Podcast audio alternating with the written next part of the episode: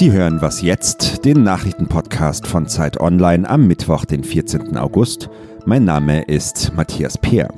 Wir fragen heute, warum nur noch eine Minderheit der Deutschen mit der Demokratie zufrieden ist und ob die Rückforderungen der Hohenzollern nach Schlössern und Kunstwerken gerechtfertigt ist.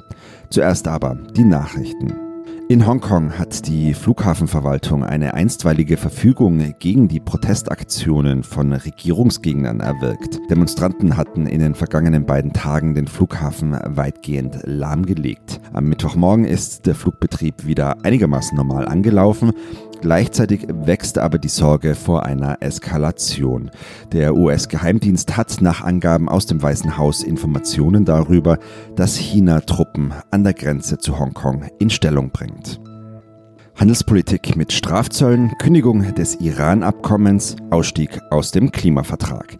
Die USA sind für Deutschland derzeit kein einfacher Partner. Die Bundesregierung sieht sich deshalb nach anderen Verbündeten um und hat gemeinsam mit Frankreich die Allianz der Multilateralisten gegründet. Das sind bisher etwa 15 Länder, die gemeinsam an Themen wie Abrüstung, Schutz der Menschenrechte und Klimawandel arbeiten wollen. Beim wichtigen Partner Kanada ist Außenminister Heiko Maas heute zu Gast. Redaktionsschluss für diesen Podcast ist 5 Uhr.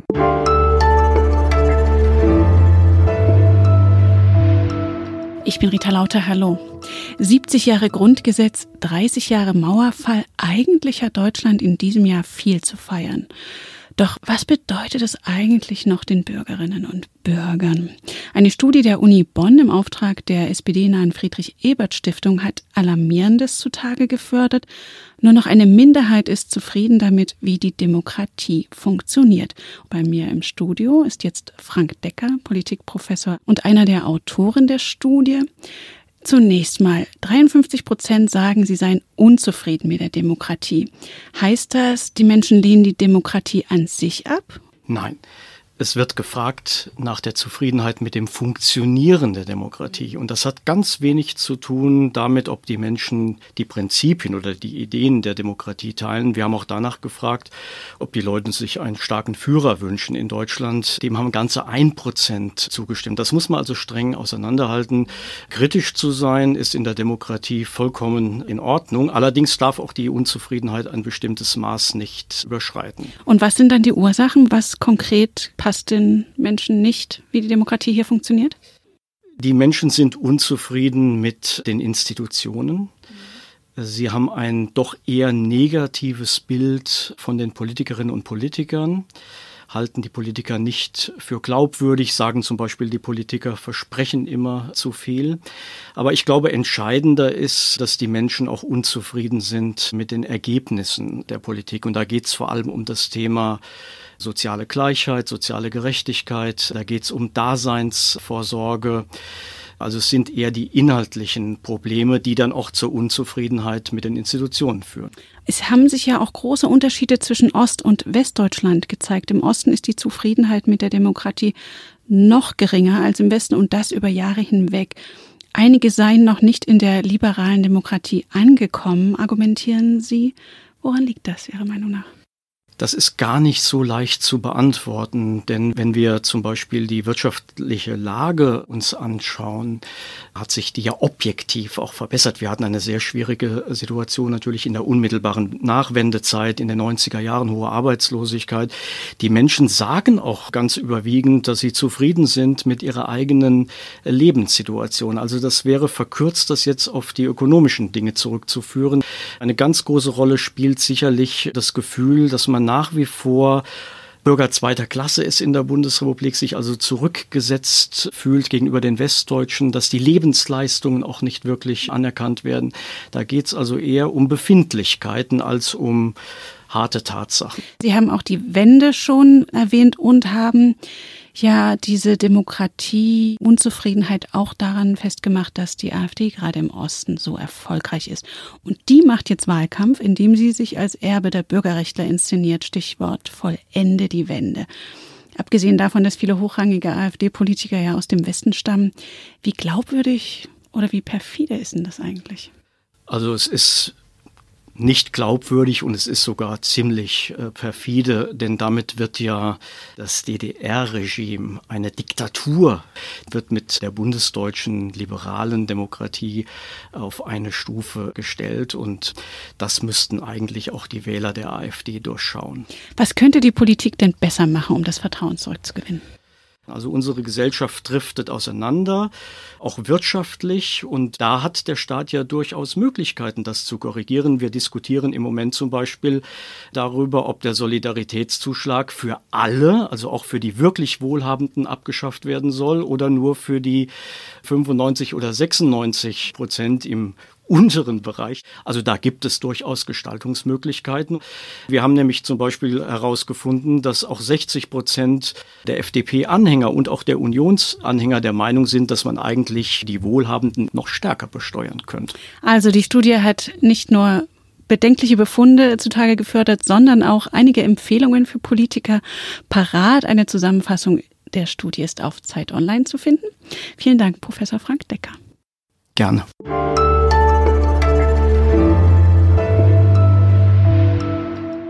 Und sonst so? Mangelhafte Ausbildung, entwendete Funkgeräte oder verlorene Waffen. Die Berliner Polizei hat nicht gerade den besten Ruf. Dennoch scheint es Menschen zu geben, die unbedingt dort Dienst tun möchten, und zwar so sehr, dass sie sich als Fake-Polizist einschleichen. Eine 22-Jährige hat Berliner Medien erzählt, dass sie seit zwei Jahren mehrfach mit anderen Polizisten Streife gelaufen sei und an Polizeieinsätzen teilgenommen habe. Obwohl sie schon mal wegen Amtsanmaßung verurteilt wurde, versuchte sie es wieder. Aufgeflogen war sie laut Medien diesmal, weil es den echten Polizisten komisch vorkam, dass sie bei sommerlichen Temperaturen die komplette Dienstkleidung trug, inklusive Jacke.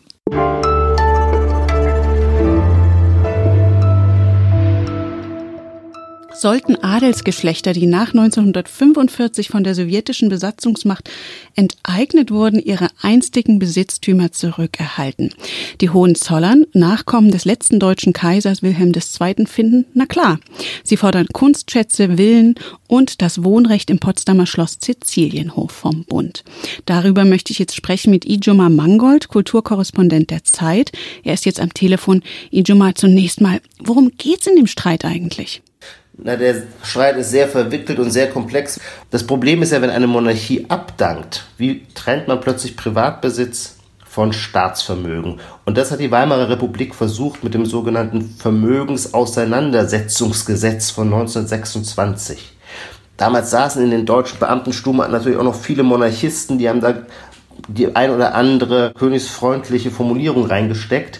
Und wenn man sich auf dieses Gesetz beruft, gibt es wiederum Dinge, die zu regeln sind und möglicherweise zum Teil zugunsten des Hauses Hohenzollern. Dann ein anderer Fall ist das Schloss Montbijou. Die DDR ließ es verfallen, bevor sie es abriss. Und da waren sehr viele Leihgaben der Familie Hohenzollern. Und diese Leihgaben sind im Chaos der Geschichte, haben die sich verteilt in staatlichem Besitz. Über diese Objekte gibt es, glaube ich, überhaupt gar keinen juristischen Zweifel, dass diese Sachen den Hohenzollern gehören. Also die Hohenzollern, wenn ich das richtig verstehe, beziehen sich auf ein Gesetz von 1926. Und man könnte ja trotzdem einwenden, abgesehen möglicherweise von diesen Kunstwerken, die Sie gerade erwähnt haben, rechtmäßig erworben hat die Monarchenfamilie alle Schätze ja nun auch nicht unbedingt, oder? Auch nicht unrechtmäßig, sondern das Problem ist natürlich, weil frühere Zeiten eine andere Form von Staatlichkeit hatten, dass man tatsächlich kaum unterscheiden kann. Viele Vermögenswerte wie Schlösser und so weiter dienen einer repräsentativen Funktion, die ein Herrscherhaus braucht. Und insofern ist das eben auch Staatseigentum natürlich durch den Steuerzahler erwirtschaftet. Als Rechtsstaat, der die Rechtsnachfolge der Weimarer Republik angetreten hat, und so versteht sich die Bundesrepublik Deutschland, ist sie gebunden, die Gesetzeslage der Weimarer Republik zu achten. Und wenn die Weimarer Republik nun mal entschieden hat, dass gewisse Teile des Vermögens als Privat- und Familienvermögen zu betrachten sind, dann ist das halt auch heute bindend. Die Linkspartei ist auf jeden Fall dagegen, hat eine Online-Petition gestartet, um eine Entschädigung zu verhindern. Für Nazi-Schergen, so formulierte es Parteichefin Kipping, dürfe es keine Entschädigung geben. Ja, so sieht es das Gesetz und das ist im Wortlaut erstmal klar und würdig und recht. Allerdings in, in weiteren Ausführungen wird auch sehr klar, dass die Frage, wer ein Nazi-Charge ist, so leicht sich auch nicht entscheiden lässt. Also das Gesetz sieht, glaube ich, vor einen erheblichen Beitrag zur Stabilisierung des NS-Regimes und dann ist man in dem Sinne ein Nazi-Charge und hat keine Ansprüche auf Entschädigung. Darüber streiten die Historiker. Es gibt sehr unterschiedliche Vertreter des Hauses Hohenzollern. Der Kronprinz Wilhelm damals war ganz gewiss ein sehr williger Kollaborateur der Nazis von Louis Ferdinand, der später Chef des Hauses war, ich glaube von 51 bis 93, kann man das gar nicht sagen. Der hatte Kontakte zu den Widerständern vom 20. Juli. Also diese Frage gestaltet sich auch mal wieder komplex, aber ist am Ende natürlich Geschichtspolitik. Und was denken Sie, bekommen die Hohenzollern jetzt trotzdem was zurück? Bezogen jetzt auf diese Frage der Nazi-Kollaboration, da würde ich mich wundern, wenn die Gerichte entscheiden und sagen, sie sind keine Nazi-Kollaborateure gewesen. Das hat aber gar nichts mit einem erheblich anderen Teil von Objekten zu tun, vor allem eben auch aus dem Schloss Montbijou. Da bin ich ziemlich sicher, dass sie die zurückkriegen. Und äh, die Frage ist eher, kriegen sie sie zurück am Verhandlungstisch oder wird es dafür erst einen zähen und langen Rechtsstreites bedürfen? Vielen Dank, Ijoma Mangold.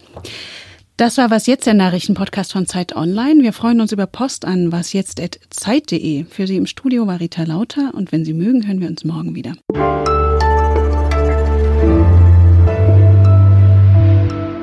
Ja, residieren in Schloss Sizilienhof, wäre das was für Sie? Also Schlösser zu unterhalten ist unverschämt teuer. Ich wäre dazu nur bereit, wenn die öffentliche Hand die Betriebskosten übernimmt.